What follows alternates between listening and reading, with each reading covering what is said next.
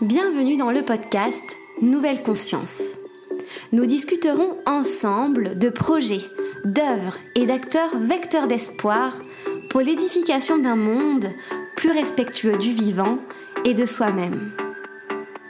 Je suis Manon Sala et je chemine depuis longtemps pour comprendre le lien intrinsèque entre le bien-être individuel et l'élan du collectif. Je vous invite à me joindre dans ce jeu de pistes afin de semer ensemble les indices vers une nouvelle conscience.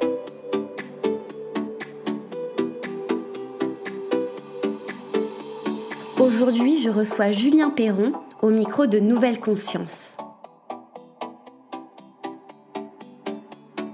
Julien Perron est un multipotentiel, amoureux d'apprendre et de transmettre.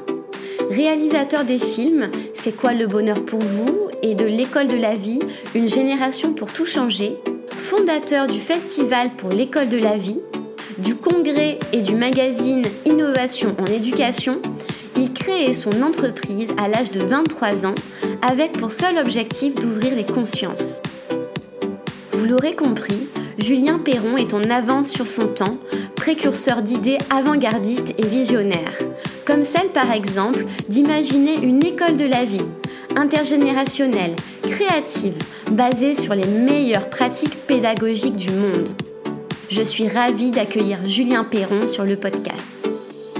Pendant une quarantaine de minutes, nous vous invitons à repenser le futur de l'éducation et à créer un mode de vie en lien avec votre propre nature, afin d'allumer chaque jour les étincelles qui nous rassemblent et nous poussent vers la création d'une nouvelle conscience. Pour en savoir plus sur Julien, je vous invite également à regarder sa conférence TEDx L'éducation à la vie en cliquant sur le lien dans la description du podcast. Je vous souhaite une très bonne écoute.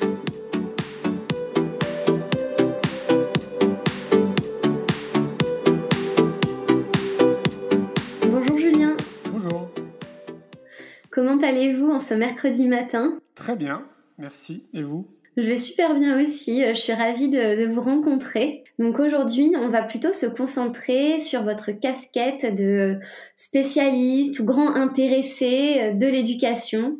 Voilà, puisque euh, vous avez plein d'activités à votre actif, plein d'expériences diverses et variées dans des sujets différents, mais liés finalement avec le bonheur, je crois, qui est l'une des, des lignes directrices de vos engagements. La, première question que je souhaiterais vous poser, c'est euh, suite à une de vos euh, citations que j'ai pu entendre dans, une dans un de vos interviews. Vous dites que être heureux, c'est ce qui demande le moins d'efforts et c'est également ce qu'on fait naturellement mieux que les autres. Donc moi, la, question que je me pose, c'est vous, qu'est-ce que vous sentez que vous faites naturellement mieux que les autres et qui vous rend particulièrement heureux? Alors, je ne sais pas si je le fais mieux que les autres, parce que ça serait un peu prétentieux, mais je pense que euh, si on est 8 milliards d'individus euh, sur notre planète, il se peut qu'on soit 8 milliards de personnes très différentes. Et donc euh, j'entends par différence plein de choses, dont notamment ce que j'appelle des excellences ou des compétences innées. Vous savez, on a, j'ai l'impression qu'on a des compétences innées. Et, et l'idéal, ce serait justement que notre système éducatif, que la société nous accompagne vers ce qui nous caractérise profondément, vers ces compétences innées, ces talents quelque part. Euh, et, si alors si si c'est euh, si mes talents sont la facilité à fédérer les gens autour de moi, euh, à, être plutôt bon en communication, en marketing, ça fait pas moi de quelqu'un qui est meilleur que les autres, mais par contre ça fait moi quelqu'un qui est complémentaire avec une autre personne et probablement avec les les 7 milliards d'autres personnes. Donc c'est ça qui pour moi qu'il faut plutôt regarder, c'est le fait qu'on soit complémentaire parce qu'on est différent. Et donc, du coup, miser sur la différence plutôt que dans nos sociétés, un peu partout dans le monde, on pointe du doigt la différence, alors qu'en réalité, ça devrait être plutôt justement mis en avant. C'est cette différence qui nous permet d'être complémentaires et de, voir cette richesse en fait qui nous entoure. Il suffit d'observer la nature. Donc, euh, je le verrais plutôt sous cet angle-là. D'accord, sous l'angle de la complémentarité, pour euh, chacun apporter notre couleur euh, à la vie. Exactement, tout à fait, oui. D'accord. Est-ce que pour vous, c'était justement euh, une première façon d'apporter votre couleur en créant Néo Bien-être il y a plusieurs années, de réunir justement les gens autour de cette thématique du bien-être individuel? Bah, je crois que oui, en partie. En tout cas, le, désir à l'époque, c'était de, de, mettre en lumière tout ce qu'on appelait, parce que maintenant les, il y a des terminaisons un peu évoluées, on appelait ça du développement personnel, mais qui était quand même étiqueté assez souvent de mouvements, sectaires ou euh, d'ésotérisme. Maintenant, on parle plus volontiers de savoir-être ou de connaissance de soi. Et donc, il faut replonger à l'époque. Hein, c'était en 2003 quand j'ai créé mon entreprise. Et mon désir, c'était vraiment de quelque part de démocratiser en fait ce, secteur-là en disant qu'il y avait des très bons professionnels comme dans n'importe quel métier, que c'était complémentaire avec euh, ce qui est déjà actuel, donc on va dire notre médecine traditionnelle par exemple, et surtout d'enlever toutes ces fausses étiquettes qu'on mettait un peu sur tout. Quoi. 2003, euh, pour remettre le contexte, moi quand je parlais de yoga ou de méditation, on me prenait pour un baba cool ou euh, pour quelqu'un un peu bizarre. Et c'est vrai que, bah, tu vois, 15, 18 ans après, maintenant, on a des applications euh, pour faire de la méditation. On a je sais pas combien de cours de yoga dans toutes les villes de France. Euh, ça s'intègre même à l'école et dans le monde de l'entreprise. Donc, ce qui est cool de voir, c'est que ça avance quand même dans le bon sens. Parce que voilà, en 15, 18 ans, bah, finalement, tout ça, ça s'est un peu démocratisé, mais il y a encore beaucoup de chemin hein, quand même. Donc moi, c'était plutôt ça, en fait, mon envie, c'était de, de participer à ce changement parce que je vois que des complémentarités et je vois que des bénéfices à s'y intéresser un minimum parce que, une fois de plus, complémentaire. Donc on revient toujours, tu vois, à la, complémentarité. Ça me paraît vraiment euh, ouais, un des points qui est très important. Donc ça, c'est ce qui m'animait, ce qui continue de m'animer. Donc de semer des graines, d'inspirer les gens, d'accélérer les prises de conscience, euh, de participer à quelque chose de positif sur notre planète.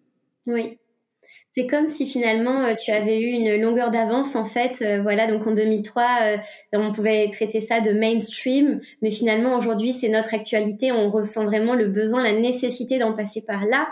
Et je me demande si la vision que tu as de l'éducation, finalement, ce serait pas également une vision pas futuriste, parce que dans le présent déjà des initiatives sont menées. Mais est-ce que tu penses que on peut croire en une éducation positives, différentes, euh, on va en parler, dans plusieurs années, dans 15 ans, comme ce fut le cas pour Néo Bien-être, qui maintenant fait partie du paysage euh, commun, en fait, euh, en France. Oui, oui, ah bah, c'est évident que c'est envisageable et, j'ai le même discours, en fait. Moi, j'invite les gens, justement, dans 15 ans, il faudrait qu'on refasse une interview pour voir, justement, l'évolution qui va avoir lieu. Parce que je crois que, de mon prisme, j'ai le sentiment d'être dans une place privilégiée de pouvoir observer, d'avoir le recul, donc mm. d'observer ces changements, parce que euh, de façon un peu holistique, je suis en contact avec tout le monde. Donc euh, que ce soit le monde institutionnel, les fédérations, les fondations, euh, les personnes qui sont à l'extérieur du système mais qui proposent aussi des solutions pour les parents, les enfants et les enseignants.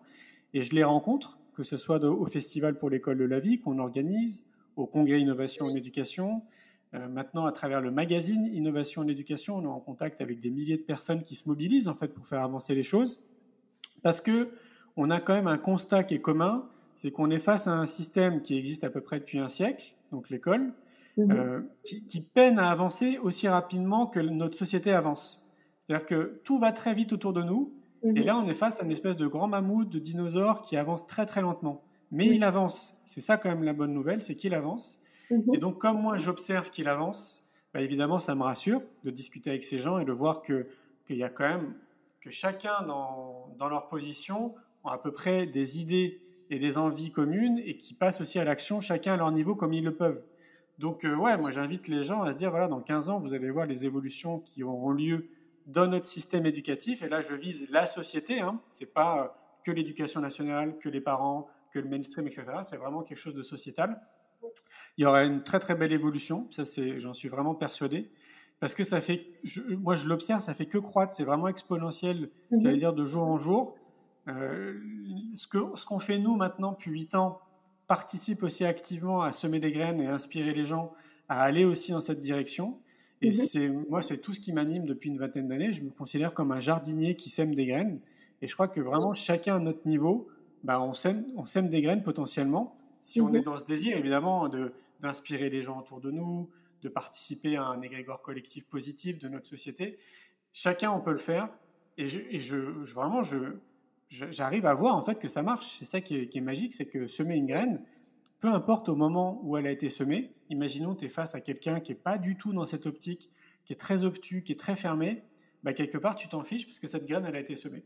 Donc il se peut que cette personne qui soit très obtus sur le moment revienne sur sa façon de penser, je sais pas, dans un an, dix ans, quinze ans, vingt ans, quelques mois, parce que cette graine-là, elle aura été semée.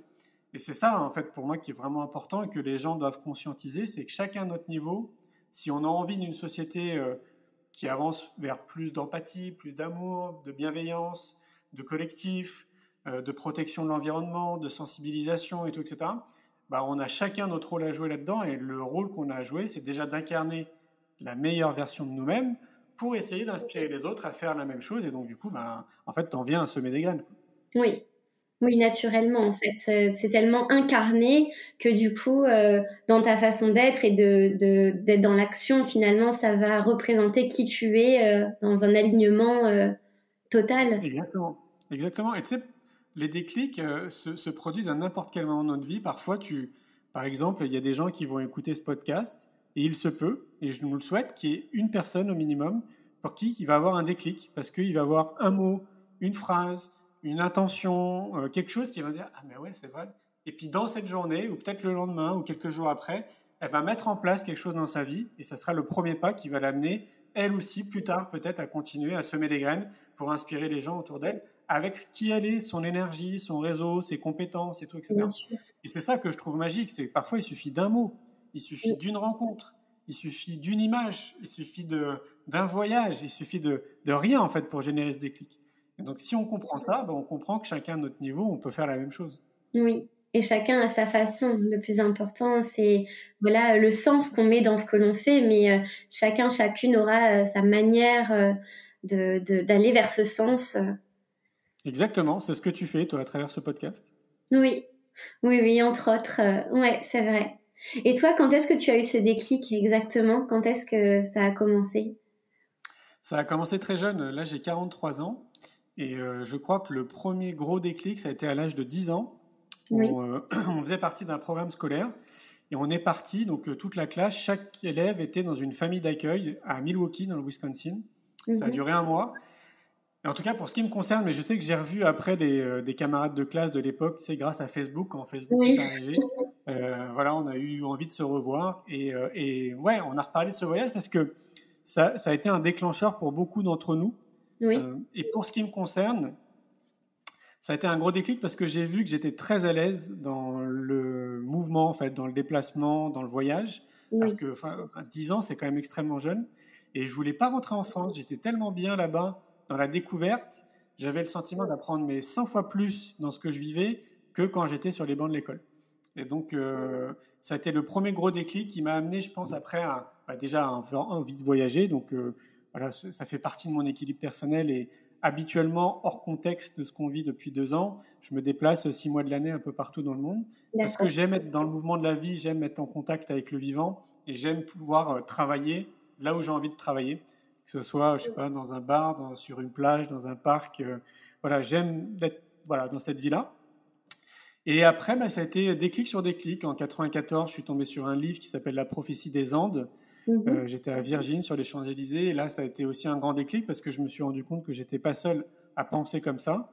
Il y, avait, voilà, il y avait un livre là qui parlait de choses que je disais et que je pensais. J'ai trouvé ça, mais ça a été une Bible en fait pour moi. Du coup, ça m'a amené à vouloir lire d'autres livres sur la connaissance de soi à l'époque, mais il n'y en avait pas beaucoup. Je crois qu'il devait y avoir une dizaine de bouquins que j'ai tous lus. Et puis ça m'a amené après à m'intéresser à d'autres choses. J'ai découvert le kung fu. J'en ai fait pendant 14 ans. Ça m'a amené à m'intéresser à mon corps, aux énergies, ça a été une vraie école en soi. Pour moi, c'est une école de la vie, euh, les arts martiaux. Donc ça m'a construit, ça m'aide encore à l'heure d'aujourd'hui. Et puis après, c'est le fruit de rencontres, de lectures. Donc c'est quelque chose qui est multifactoriel, mais tout a commencé avec ce voyage à Milwaukee à l'âge de 10 ans. D'accord. Donc en changeant de point de vue, euh, en étant dans le mouvement et en sortant en fait du système tel qu'il était imposé, le système scolaire en tout cas, bah, ce qui se passe, c'est que déjà, à travers le voyage, et j'invite vraiment les gens à vivre cette expérience, quand tu pars seul, parce que l'idée pour moi c'est de partir seul, c'est très bien aussi de partir avec ton chéri ou ta chérie ou avec des amis. Hein. Ce sont des voyages qui sont très différents, mais qui sont très bien les deux. La différence quand tu pars seul, c'est que tu es euh, obligé d'être connecté avec toi. Et, et, ça me semble être un des meilleurs outils en développement personnel ou en connaissance de soi, parce que tu es confronté en fait à tes pensées, tu es confronté à qui tu es hein, réellement, mhm. aux gens que tu vas croiser sur ton chemin. Si tu aimes bien te déplacer en pleine nature, tu es vraiment très immergé dans le vivant, donc en contact vraiment avec le vivant. Et pour moi, c'est une très belle école en fait de voyager seul parce que tu te connectes avec tout ça. Quoi. Donc ça serait peut-être d'ailleurs, à mon sens, le levier euh, par excellence. Quoi. Ce serait vraiment le, voyage. Quoi.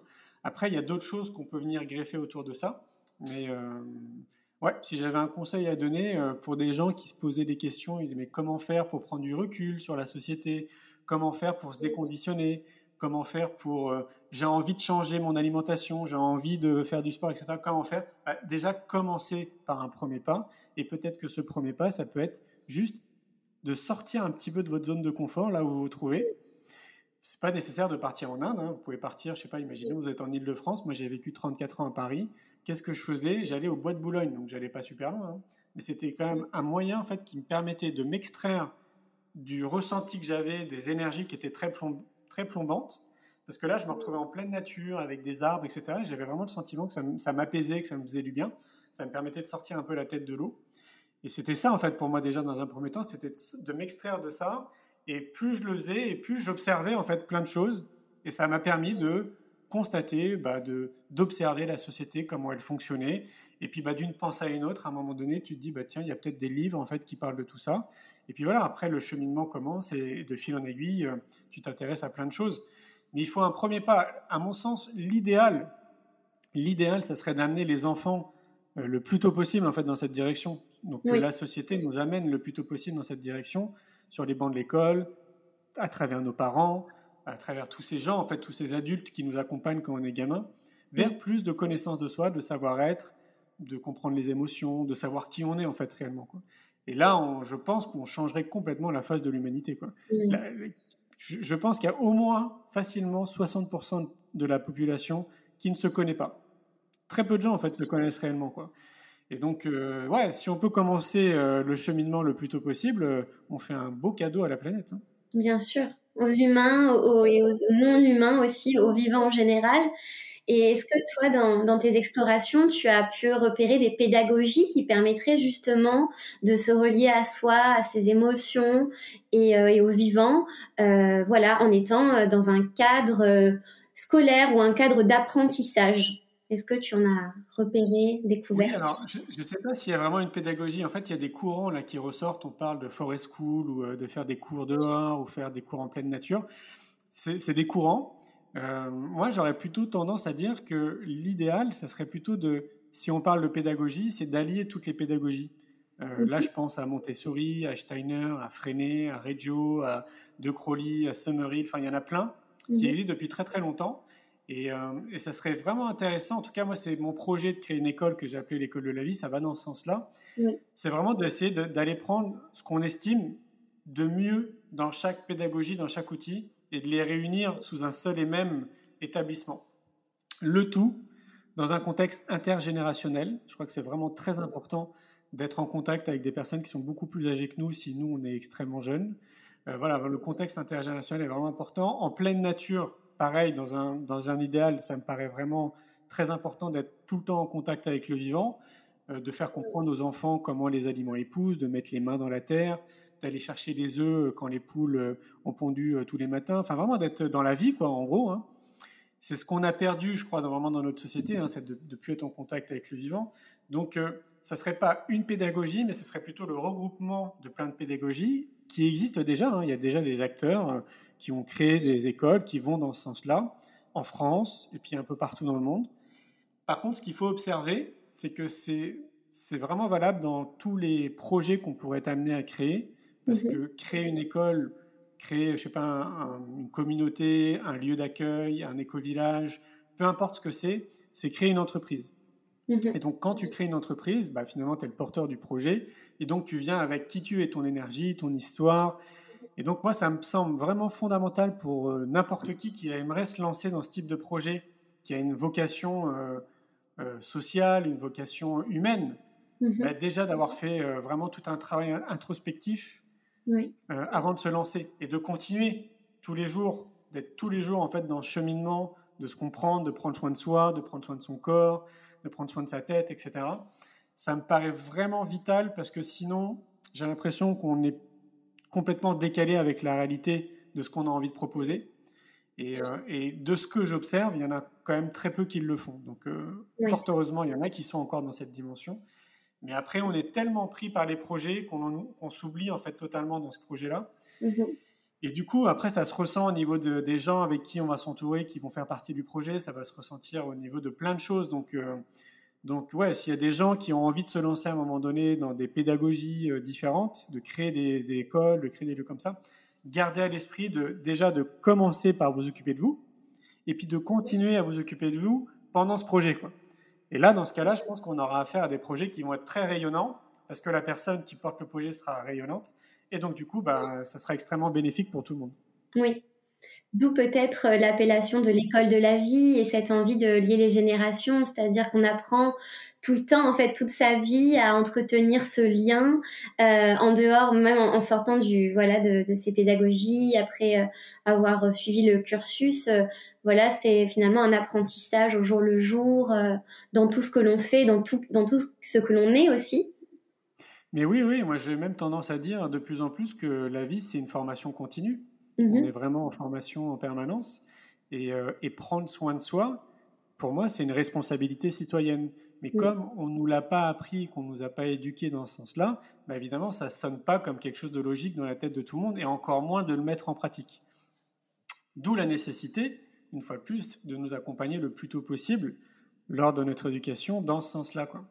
Parce que c'est euh, une des clés, euh, j'ai envie de dire, de la réussite du bien-être de notre planète et de notre humanité si les gens conscientisaient ça et qu'ils mettaient en place tout ce qui est bon pour eux avant leurs enfants, avant leur entreprise, avant leur femme, avant leur mari, c'est-à-dire de se faire passer en priorité tous les jours, eh ben ouais, je pense qu'on aurait une humanité complètement différente.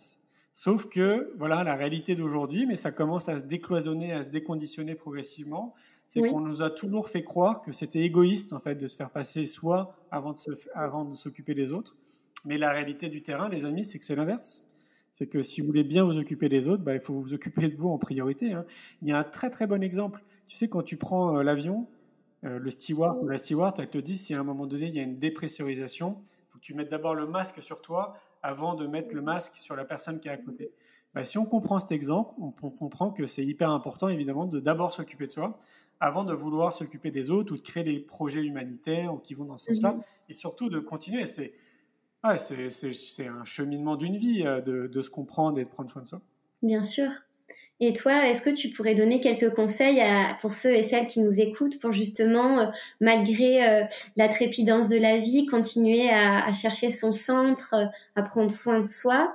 Est-ce que tu as vu des constantes avec ceux et celles qui t'accompagnent et qui sont dans le même chemin que toi? Ah oui, oui, en fait, il y a des, vraiment des basiques, mais euh, tellement basiques qu'on les oublie. Tu sais, par exemple, quand on prend une douche, quand euh, je sais pas, on se brosse les dents, euh, quand on fait la vaisselle, c'est devenu des automatismes, tu sais, dans notre vie de tous les jours. On réfléchit plus, en fait, quand on fait ça. Oui. Eh ben, je vais te citer des, des, points qui devraient faire partie, en fait, de ces automatismes. Et premier exemple, l'alimentation. En fait, on, on mange uniquement des produits qu'on nous vend. C'est-à-dire qu'on achète des jolis packaging avec des jolies couleurs. En fait, on achète du, du, marketing et de la communication. Donc, on ne consomme pas des aliments qui sont bons pour notre santé. Et si on s'en réfère à ce que disait euh, probablement Hippocrate à l'époque en disant que notre alimentation est notre premier médicament, bah, ça prend tout son sens. Donc euh, moi, je peux en témoigner parce que ça fait euh, plus de 30 ans que je suis dans cette démarche. Eh ben, oui, c'est vraiment très important pour un être humain de manger des aliments qui sont bons pour sa santé, mais pas juste de manger parce qu'on a faim. Et comme on nous a pas appris, en fait, on, ne nous a pas appris à manger dans ce sens-là, ben évidemment, il faut se déconditionner de tout le système alimentaire qu'on nous a appris, quoi. Mhm. Comme il est tourné autour de jolis produits, de packaging et de communication et de marketing, ben évidemment, ça change, ça change la donne. Donc déjà, si tout le monde faisait en sorte de manger les produits qui sont bons pour sa santé, il y a déjà de fortes chances que personne ne tombe malade. Le deuxième point, c'est le sport. C'est-à-dire que si tu combines le sport et l'alimentation, bah déjà, c'est un combo qui est gagnant. Quoi. Pareil, en fait, le sport, bah, ça élimine des toxines, ça a énormément de bienfaits. Euh, il y a le sommeil aussi, le sommeil très très important. On ne nous a pas éduqués à être respectueux de notre cycle de sommeil. Moi, ça fait plus de 25 ans maintenant que je mets plus de réveil. Parce que euh, j'étudie en fait mon sommeil et je sais que là, en ce moment, je suis dans des phases où j'ai besoin de 6 à 7 heures de sommeil. Mhm. Et donc, euh, si j'ai envie de me réveiller, je sais pas moi, à 6 heures du mat, eh ben, je vais me coucher en fonction. Donc, parce que je sais que naturellement, mon corps, il va se réveiller au bout de 6 à 7 heures. Et donc, si chacun faisait ça, parce que ça, c'est assez simple, on le sait de manière intuitive de combien d'heures de sommeil on a besoin, bah, mhm. tu te couches en fonction et naturellement, ton, ton, corps se réveille. Mhm. C'est hyper important parce que n'importe quel réveil qui te sort de ton sommeil stresse ton corps après pour toute la journée. Donc, sport, alimentation, sommeil, pour les cartésiens, ceux qui sont sceptiques, il y a plein d'études maintenant que vous pourrez trouver sur Internet. Il y a plein de livres qui sont sortis autour de tout ça. Donc, ce n'est mhm. pas juste euh, des belles paroles. Ce que je dis, c'est une réalité. Sport, sommeil, alimentation, c'est vraiment le, allez, le combo gagnant quoi, pour être bien dans son corps et bien dans sa tête. Si en plus, tu rajoutes euh, la cerise sur ton gâteau, que tu fais des exercices de relaxation quotidiennement, juste 5 minutes par jour, si tu te rapproches de la nature aussi quotidiennement, le plus souvent possible, même si tu habites en ville, il y a des parcs. Donc moi, j'ai habité 34 ans à Paris. Comme je te le disais, j'allais au Bois de Boulogne et je faisais une heure et demie de vélo pour aller jusqu'au Bois de Boulogne. Donc il n'y a pas de fausses excuses. On est, il y a tout le temps des parcs ou des trucs, même en pleine ville. Et si tu te coupes des informations négatives, et si, donc, si sport, alimentation, sommeil, exercice de relaxation, se couper des informations euh, négatives et se rapprocher de la nature le plus souvent possible, si tout ça, ça s'intègre dans ta vie comme une routine, ben en fait, tu vibres sur un taux vibratoire qui est extrêmement positif, tu rayonnes, en fait, quelque part, parce que tu es bien dans ton corps, tu es bien dans ta tête. Donc forcément, après, tout le reste devient très fluide dans ta vie. Tu es plus créatif, tu es plus intuitif, les événements qui sont un peu négatifs dans ta vie, tu vas avoir beaucoup plus, de recul, beaucoup plus de recul et tu vas les observer de manière très différente et donc avoir des décisions beaucoup plus éclairées. Enfin, tout est différent en fait après dans ta vie. Quoi. Et moi, je suis convaincu qu'il y a au moins ouais, 60-70% de la population qui n'est pas dans cette démarche parce qu'on ne nous a pas appris à aller dans cette direction. On ne nous a pas éduqués à faire ça. Mais c'est une des clés, une des clés pour être, euh, pour être quelqu'un d'éclairé et d'être bien, en fait, juste bien. Et, euh, et, voilà, et tout part de l'éducation. Donc il faut vraiment essayer d'accompagner les enfants aussi dans cette direction le plus tôt possible, en tout cas de semer les graines le plus tôt possible. Oui, oui, oui intégrer ces habitudes de vie-là dans le cursus euh, éducatif, finalement, c'est ce que tu prônes. Tout à fait, tout à fait. Je te dis, ça devrait être logique qu'on mange des aliments qui sont bons pour notre santé et qu'on découvre chacun et chacune qu'est-ce qui est bon pour soi, parce que sais pas parce que pour moi ça va être bon de cuisiner la vapeur et de manger, euh, je sais pas, des carottes par exemple, que pour toi ça va être bon. Peut-être mm. que toi, ton système, il va peut-être pas forcément bien digérer les carottes, mais par contre que le céleri, bah, ça va être très très bon pour toi. Et donc c'est à chacun, et c'est vraiment un exercice qui est très long. On dit qu'il faut 5 ans pour une personne motivée pour changer son système d'alimentation. D'accord. Donc, il euh, faut, vraiment, faut vraiment se motiver. Mais ça, c'est le. Ouais, enfin, je, je, pense que ça peut résonner comme quelque chose de tellement évident pour les gens qui nous écoutent. Mais je pose la question, combien le font? Combien le font réellement quoi? Pas beaucoup, parce que déjà, la majorité des gens ne cuisinent pas. Ils achètent des trucs qui sont tout prêts et ils les réchauffent au micro-ondes. Donc là, bah, évidemment, c'est rempli de sucre, c'est rempli de sel. En plus, au micro-ondes, donc euh, tu as toutes les ondes du micro-ondes, donc c'est forcément pas bon aussi pour ta santé. Mhm. Donc, euh, mais voilà, je veux pas que les gens euh, se flagellent ou se disent, ah mon Dieu, je fais les choses mal. C'est pas du tout l'objectif, mais c'est juste de conscientiser qu'on nous a pas appris tout ça donc c'est logique euh, finalement bah, qu'on n'aille pas dans cette direction parce qu'on ne nous l'a pas appris. C'est vraiment la société euh, globale qui, n'avance pas dans cette direction. Mais par contre, c'est bien de se rendre compte qu'on peut faire autrement et qu'on peut aller dans le sens de ce que je viens d'évoquer. Et s'il y a une personne, une fois plus, là, qui a un déclic aujourd'hui, c'est magique. Si elle arrive à conscientiser qu'effectivement, bah, allez, je vais essayer de changer mon alimentation, on va voir ce que ça donne. Merci, c'est super.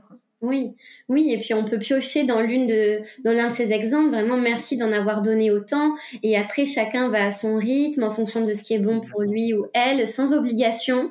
Et euh, je pense, euh, enfin, tu l'en parlais dans une de tes vidéos et tu viens de le redire maintenant, c'est-à-dire que lorsque une habitude est, bien euh, mise en place, après l'autre va venir et, et ça va voilà par voie de résonance jusqu'à ce que ça devienne vital presque pour soi. En fait, on peut plus s'en passer. Tout à fait, tout à fait. Et ce qui est très important, c'est de ne pas avoir d'attente. Parce qu'on peut très bien avoir euh, assez spontanément des attentes en se disant bon, ok, euh, allez, moi je me lance, je vais faire du sport quotidiennement, je vais manger bien et tout, etc. Et puis avoir des attentes un peu particulières en se disant oh là, ma vie elle va changer euh, parce que Julien il l'a dit quoi, ou parce que ça fait des fois que ça fait plein de fois que je lis des trucs comme ça quoi. Non, en fait, il faut vraiment faire les choses. Pas, faut pas avoir d'attente.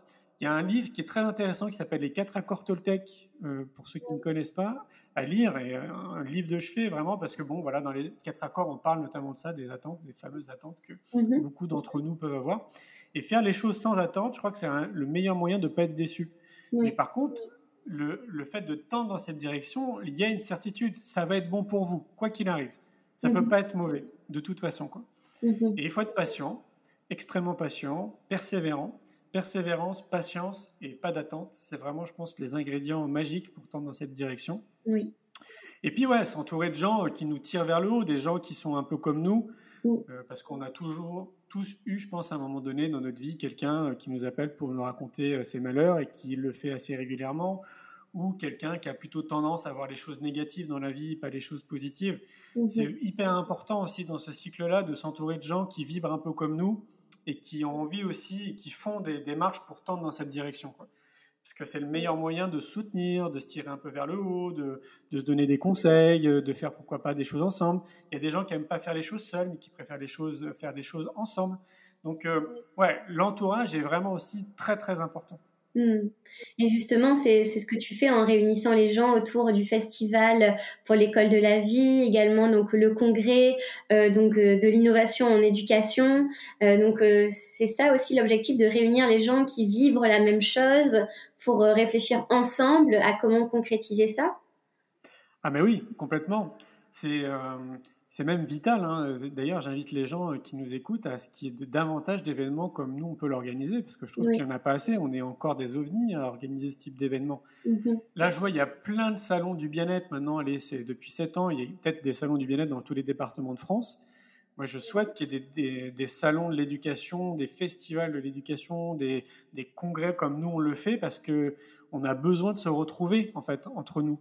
C'est vraiment très très important on a besoin de se sentir pas seul parce qu'il y a beaucoup de gens qui se sentent seuls dans leur façon de penser, dans leur façon d'agir, etc.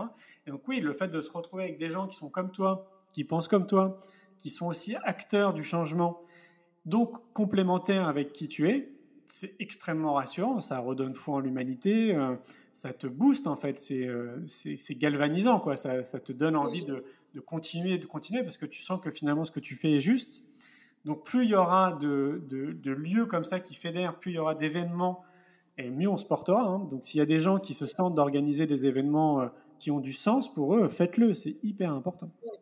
Et quand auront lieu les, prochaines éditions Est-ce que c'est déjà euh, programmé pour les deux festivals Eh bien là, on fait une pause en 2022 parce que le contexte ne euh, nous invite pas à vouloir organiser des événements. On a réussi à faire le quatrième congrès innovation en éducation le 2 et le 3 octobre 2021. Euh, mais on n'a pas envie de se projeter sur 2022 parce qu'on trouve qu'il y a beaucoup trop d'incertitudes. Et puis, euh, et puis le contexte n'est pas engageant, tu vois. Euh, voilà, je, ne suis pas fan de tout ce qui se passe là en ce moment. Ça donne, ouais, me donne pas envie. Quoi. Moi, j'ai envie qu'on, qu'on organise les événements comme on le faisait avant, dans un contexte joyeux où il n'y a pas toutes ces contraintes. Et, euh, donc voilà, donc on fait une pause en croisant les doigts qu'en 2023, on, on soit retrouvé dans une espèce de normalité. Et donc l'idée, bah, c'est de revenir en 2023. Oui, encore plus euh, plein d'énergie. En plus, euh, vous avez commencé par un pique-nique. Hein. Ça a commencé comme ça, le, premier, la première rencontre avec plus de 600 personnes, il me semble. Et c'est vrai que ce serait chouette de conserver cette spontanéité, cette, cette énergie-là. Oui, oui, on n'avait pas prévu de faire un festival ni un congrès. En fait, c'était purement un pique-nique parce qu'on voulait fédérer des gens euh, qui m'avaient écrit suite à mhm. un article que j'avais publié pour créer l'école de la vie. Et donc, c'était vraiment quelque chose de très festif et c'était l'idée, c'était de passer un, moment ensemble et puis d'avancer dans la création de l'école. Et c'est à la fin de cette journée qu'on a trouvé ça tellement bon humainement. Bah, je reviens à ce que je disais en fait. Non, on s'est dit, waouh, ça fait trop du bien en fait d'être avec des gens euh, qui ont envie d'avancer dans cette direction. Euh, c'était vraiment super bon, quoi. Et on se dit, euh, bon, c'était peut-être, euh, j'allais dire égoïste, mais je sais pas si c'est le terme, mais en tout cas, c'était tellement bon et pour nous qu'on se dit, on a envie que ça dure plus longtemps. On a envie que ça dure au moins trois jours. Après, il y avait aussi une décision très pragmatique, c'est qu'on avait mis beaucoup de temps et d'énergie juste pour une journée et on était crevés. Donc on s'était dit, bah, si on doit mettre autant d'énergie, autant que ça dure au moins trois jours. Et puis, et puis après, quelle belle découverte, quoi. On passe de 600 personnes à 9000 personnes l'année d'après qui vient au château de Flaugergue. Et là, on hallucine. On se dit, waouh, mais qu'est-ce qui se passe Voilà. Puis on s'est rajouté la casquette de créateur d'événements qui n'était pas prévu. Et maintenant, c'est ouais, c'est ce qui nous porte en fait. Hein. Ce qui nous porte, c'est vraiment d'éclairer et de montrer tout ce qui existe, enfin une partie, hein, parce qu'on peut pas tout montrer, mais tous ces acteurs qui se mobilisent dans le monde de l'éducation pour accompagner les parents, les enfants et les enseignants. Euh, vraiment d'éclairer, donc du coup de semer des graines, d'inspirer les gens, de les amener à être aussi peut-être un peu plus, plus curieux et faire leurs propres recherches aussi de leur côté. Et on voit bien que ça marche. Hein. Le congrès Innovation et Éducation, c'est pareil. Et puis voilà, là, on a créé le magazine Papier Innovation et Éducation euh, depuis un an maintenant. On l'a créé parce que bah, on était frustré que le festival pour l'école de la vie euh, ne puisse pas être euh, bah, avoir lieu. On était frustré de pas que le congrès innovation et éducation aussi n'existe pas. Et donc on s'est dit voilà le magazine pourrait être et on voit bien que ça marche une espèce de pont avec l'énergie qu'on a déjà créée autour du festival, autour du film aussi l'école de la vie. Et donc voilà, même si les événements ne vont pas avoir lieu là en 2022, il y a le magazine Innovation et Éducation qui, euh, qui continue à éclairer, à apporter des idées, à apporter des outils, à montrer ce qui se passe dans le monde de l'éducation, à montrer qu'il y a plein de gens qui se mobilisent, que ce soit des enseignants, des professionnels, que ce soit des acteurs de la vie de tous les jours, donc des citoyens de la vie de tous les jours. Et euh, donc c'est ça aussi qui, nous motive. Je trouve ça génial le fait de voir qu'il y a tellement de choses mais qu'au final, il n'y a personne qui en parle. Moi, j'ai vraiment l'impression qu'on est les seuls quasiment à parler de tout ça. Et, donc, bah, qu'on continue, parce que si ça peut inviter les gens à faire la même chose aussi, pourquoi pas créer, comme je te disais, d'autres événements, pourquoi pas créer, je sais pas moi, une chaîne de télévision autour de l'éducation, ou euh, des radios autour de l'éducation, ou davantage de podcasts autour de l'éducation, parce qu'il y a vraiment de quoi dire. Il y a vraiment de quoi dire, et j'ai toujours le sentiment qu'on en est qu'au début, quoi. Il y a, c'est que le début d'une espèce de grande aventure autour de l'éducation. Oui, ben, c'est comme s'il y avait eu plein d'initiatives un peu flottantes dans plusieurs parties du monde, en France aussi, et que là, je suis d'accord avec toi, je ressens que c'est le moment de les réunir. Et euh, moi, c'est ce que j'aimerais aussi faire euh, dans ma thèse, puisque je vais faire une thèse sur ça. Euh, on pourra en parler si tu veux hors antenne. Mais voilà, je pense que maintenant, c'est le moment de galvaniser tout ça et de vraiment nous renforcer en fait par rapport à toutes nos prises de conscience individuelles, euh, maintenant que ça devienne collectif. Et euh, bon, c'est génial que justement le format du magazine permette ça, en attendant qu'on puisse se, retrouver à nouveau et euh, peut-être échanger par d'autres médiums par la suite. Oui, parce que c'est quand même assez énorme ce qu'on vit avec le magazine. Là, on va arriver à 9000 abonnés dans 40 pays en moins d'un an. Donc, ça, fait vraiment beaucoup de beaucoup d'abonnés. Et on sent que c'est c'est exponentiel à chaque fois que le magazine sort. Donc le magazine il sort tous les deux mois pour ceux qui ne connaissent pas. C'est un magazine donc qui est papier, euh, il y a 80 pages en moyenne sans publicité et il est uniquement accessible sur, sur abonnement, donc on ne le trouve pas en kiosque. Et, ouais, on voit bien que c'est que le début, donc euh, 9000, 9000 personnes, c'est énorme. Tu sais, si tu pars du principe que euh, personne qui reçoit le magazine va en parler autour d'elle au minimum à 3-4 personnes, tu vois, ça va très très vite, quoi. Donc, euh, donc ouais, on est très content de tout ça. Oui, et puis même euh, avec les événements, vous avez touché plus de 70 000 personnes, donc ça fait quand même beaucoup de graines semées. Euh, ouais, c'est immense. Et c'est que le début. C'est-à-dire par rapport au magazine, où tu sens que tout ça va exploser, ou c'est dans... Non, je sens, je sens que c'est que le début parce que, parce que j'ai encore une liste de 16 projets sur mon bureau à mettre en place. c'est génial et parce que j'ai beaucoup d'énergie à mettre là-dedans. Je, je, le sens, c'est ce qui me porte, c'est ce qui m'anime, et, euh, et, je suis tellement convaincu que tout part de là si on veut une société euh, différente, que oui, je crois qu'on va entendre encore parler de nos actions pendant de nombreuses années. Ouais. Bah, c'est merveilleux, franchement. Euh, moi, j'attends que ça, de, voir émerger de nouvelles idées. Bon, bah, super, merci Julien. Donc, euh, on peut aussi euh, te, donc, voir tes films également. Donc, L'école de la vie, une génération pour tout changer. Et c'est quoi le bonheur pour vous, qui est disponible gratuitement sur YouTube. Euh, et puis après, voilà, tu, tu, es présent donc avec ces magazines, les festivals qui reprendront en 2023. On croise les doigts. Et puis tu as aussi plein d'informations sur tes sites, Néo Bien-être, Néo Horizon Travel aussi, il me semble. Tout à fait, ouais. On a donc pas. En fait, c'est c'est pas très compliqué. Hein. Déjà, si vous tapez Julien Perron, oui. donc avec un solaire, sur un moteur de recherche, vous allez avoir plein d'informations. Mais sinon, chaque activité qu'on a créée a son propre site. Donc, euh, par exemple, le film C'est quoi le bonheur pour vous? Le site, c'est Citation Bonheur. Mhm. Le congrès Innovation en éducation, bah, euh, il a son propre site qui s'appelle Innovation en éducation. Le festival pour l'école de la vie, c'est Festival pour l'école de la vie. Donc là, il suffit qu'on tape en fait euh, le nom de nos activités et on tombe tout de suite sur le site internet qui est en rapport avec l'activité. Le magazine, c'est pareil, euh, etc., Oui, j'écrirai le nom des sites euh, dans la description, comme ça les gens pourront le copier-coller ou euh, directement l'écrire. Avant qu'on se quitte, Julien, est-ce que tu pourrais répondre, s'il te plaît, à la dernière question du podcast, qui est la signification pour toi de nouvelle conscience Comment ça résonne lorsque tu l'entends et qu'est-ce que tu comprends quand tu l'écoutes? Nouvelle conscience ben, en tout cas, le sentiment que j'ai, c'est qu'à chaque génération, il y a de nouvelles consciences ou de, des, nouvelles prises de conscience. Et euh, là où je suis très optimiste, alors je suis déjà très optimiste de nature, oui. mais là où je suis optimiste, c'est que tu as quel âge? 24 ans. Ouais, ben j'ai l'impression que ta génération, justement, est un peu plus en conscience que ce que nous, on pouvait l'être à l'époque. Mhm. Je parle euh, en gros des enjeux qui nous attendent euh, pour notre humanité, que ce soit au niveau de l'environnement, de l'économie, euh, de l'éducation, de la santé, etc. Mhm. Avec une vraie volonté d'être acteur en fait du changement, de participer à quelque chose. Quoi. Et c'est vrai que ma génération, donc moi je suis né en 78, mhm. de ma génération, j'avais l'impression d'être un peu un ovni moi, dans mes réflexions, dans mes actions, dans ce que je faisais. donc ça a entraîné à un moment donné avec le temps, mais ça, ça a mis du temps, euh, des personnes de ma génération. Mhm. Mais de base, plus jeune, ouais, on était enfin, dans ta tranche d'âge. Moi, quand j'ai créé ma boîte à 23 ans, euh, j'étais le seul, en fait. Tu vois, j'étais vraiment un ovni, quoi. Et donc, euh, ça, ça me rassure beaucoup. Je trouve que c'est génial, en fait, de me dire qu'il y a cette génération-là qui, qui a fait un constat, qui a dit, OK, bon, bah, vous avez déconné, mais on vous en veut pas. Et maintenant, qu'est-ce qu'on peut faire, en fait, pour améliorer les choses, quoi, en gros. Et on a envie de participer à ça. Donc ça, ouais, c'est très encourageant. Cette nouvelle conscience, et d'avoir conscience des enjeux qui nous attendent, qui sont tellement importants.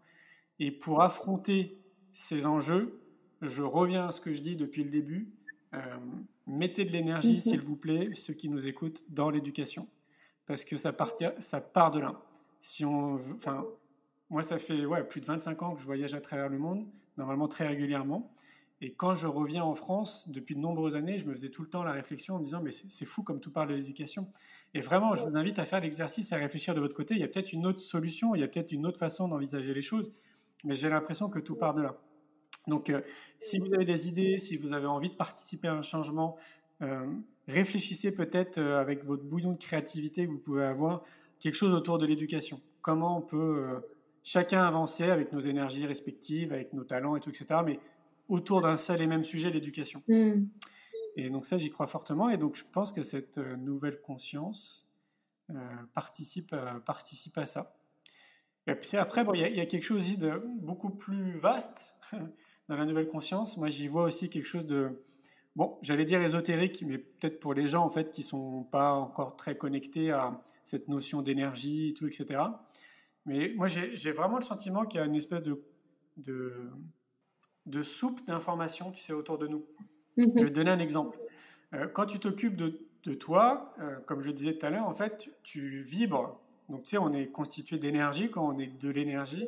Et donc, quand tu t'occupes de toi au niveau de ton alimentation, du sommeil, etc., bah, tu vibres sur, une fréquence, on va dire, une fréquence spécifique, un peu comme un post radio. Quoi. Mhm. Et euh, il y a beaucoup de gens qui vont te dire ça. En tout cas, les grands créatifs qui ont changé beaucoup de choses dans notre planète le disent. Il y a un moment donné, en fait, dans ta vie, pour X raisons, dans un contexte que tu peux pas euh, créer, quoi, tu vas avoir une idée à un moment donné. Mm-hmm. Et moi, je pense que cette idée, elle t'appartient pas. Mm. Que c'est une fréquence, en fait, que c'est ben, c'est comme si tu avais capté, capté euh, une fréquence avec un poste radio mm-hmm.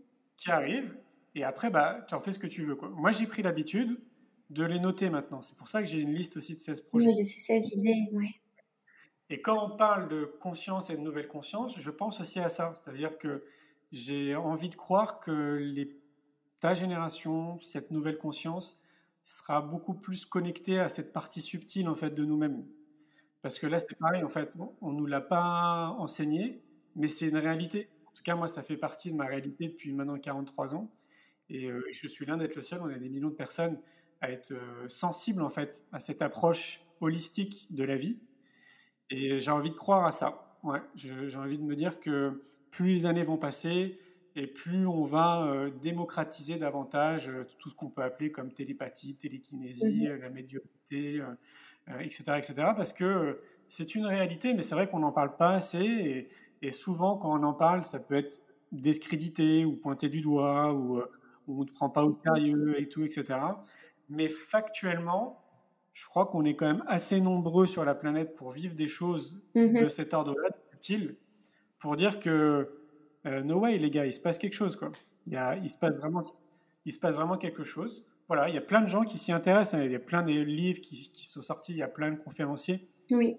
Et donc, dans cette nouvelle conscience, j'ai envie de, j'ai envie de lancer ce souhait, ouais, qu'on soit davantage connecté aussi à cette notion de subtil, et donc du coup aussi aux vivants, aux énergies qui nous entourent, au système solaire, aux planètes, à la Lune et tout ça. Oui, oui, à la totalité, au grand tout. En, fait, peu, un peu le, peu importe le nom qu'on lui donne, mais cette intention. Et je pense que tu as aussi souligné quelque chose de très important, c'est-à-dire euh, aller vers et non pas euh, lutter contre quelque chose. Tu disais les nouvelles générations, on veut aller vers ça, mais on n'en veut pas aux anciennes générations. C'est juste que voilà, le contexte était différent et, euh, et voilà, peut-être mettre cette énergie dans, dans l'action, dans l'intention pour une nouvelle réalité, sans pour autant euh, ruminer et, euh, et, critiquer les anciennes générations qui n'avaient pas, euh, en tout cas pas tout le monde. Toi, tu avais déjà cette prise de conscience, mais qui avait un contexte différent avec un autre modèle de société pour évoluer. Donc ça aussi, c'est important. Tout à fait. Avançons main dans la main. Oui, c'est ça. Bon, bah merci Julien. Avec plaisir, Manon.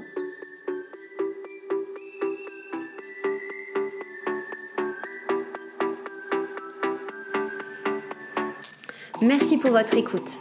Si ce podcast vous a plu, la meilleure façon de le soutenir est de lui laisser 5 étoiles sur iTunes, Spotify et sur Apple Podcasts.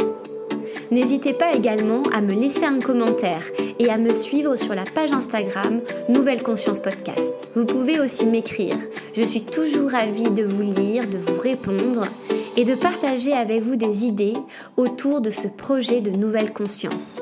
Aussi, si vous souhaitez vous engager de façon simple et impactante, je partage dorénavant tous les mois des initiatives que vous pourrez retrouver dans ma bio Instagram, telles que des pétitions, des événements ou des rencontres. Ces modes d'action sont pour moi tellement significatifs, une façon de s'entourer de personnes qui portent les mêmes valeurs que nous, qui nous donnent envie d'agir et de créer ensemble une nouvelle conscience. Je vous dis à dans 15 jours. En attendant, prenez soin de vous et à bientôt